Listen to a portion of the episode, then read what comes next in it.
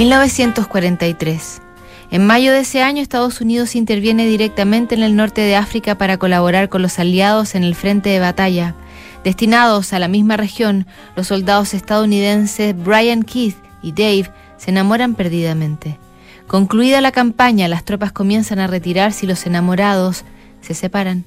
Se juran un reencuentro, pero la guerra diseña su propio destino. Al darse cuenta de lo ocurrido años más tarde, Brian le escribe a Dave una carta de despedida. Querido Dave, este es un recuerdo de un aniversario del 27 de octubre de 1943, cuando te escuché cantar por primera vez en el norte de África.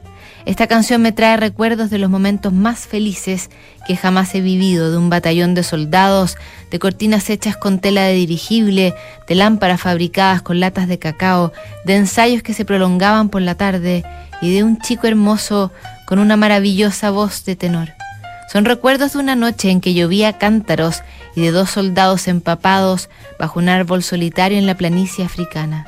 Recuerdos de una noche fría y con viento en que nos metimos en un teatro para soldados y nos quedamos dormidos en un cobertizo por detrás del escenario, los dos atrapados entre nuestros brazos y recuerdos del impacto que nos produjo despertarnos y ver que milagrosamente no nos habían descubierto.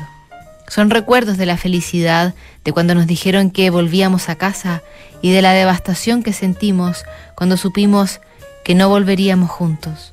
Un cálido adiós en una playa apartada bajo el terciopelo plagado de estrellas de una noche africana y las lágrimas que no cesaban mientras estaba sobre el muelle y veía tu caravana alejarse en el horizonte. Nos prometimos que estaríamos juntos de nuevo en casa, pero el destino sabía más que nosotros. Nunca llegaste y por ello, Dave, espero que donde quiera que te encuentres estos recuerdos sean tan preciosos para ti como lo son para mí.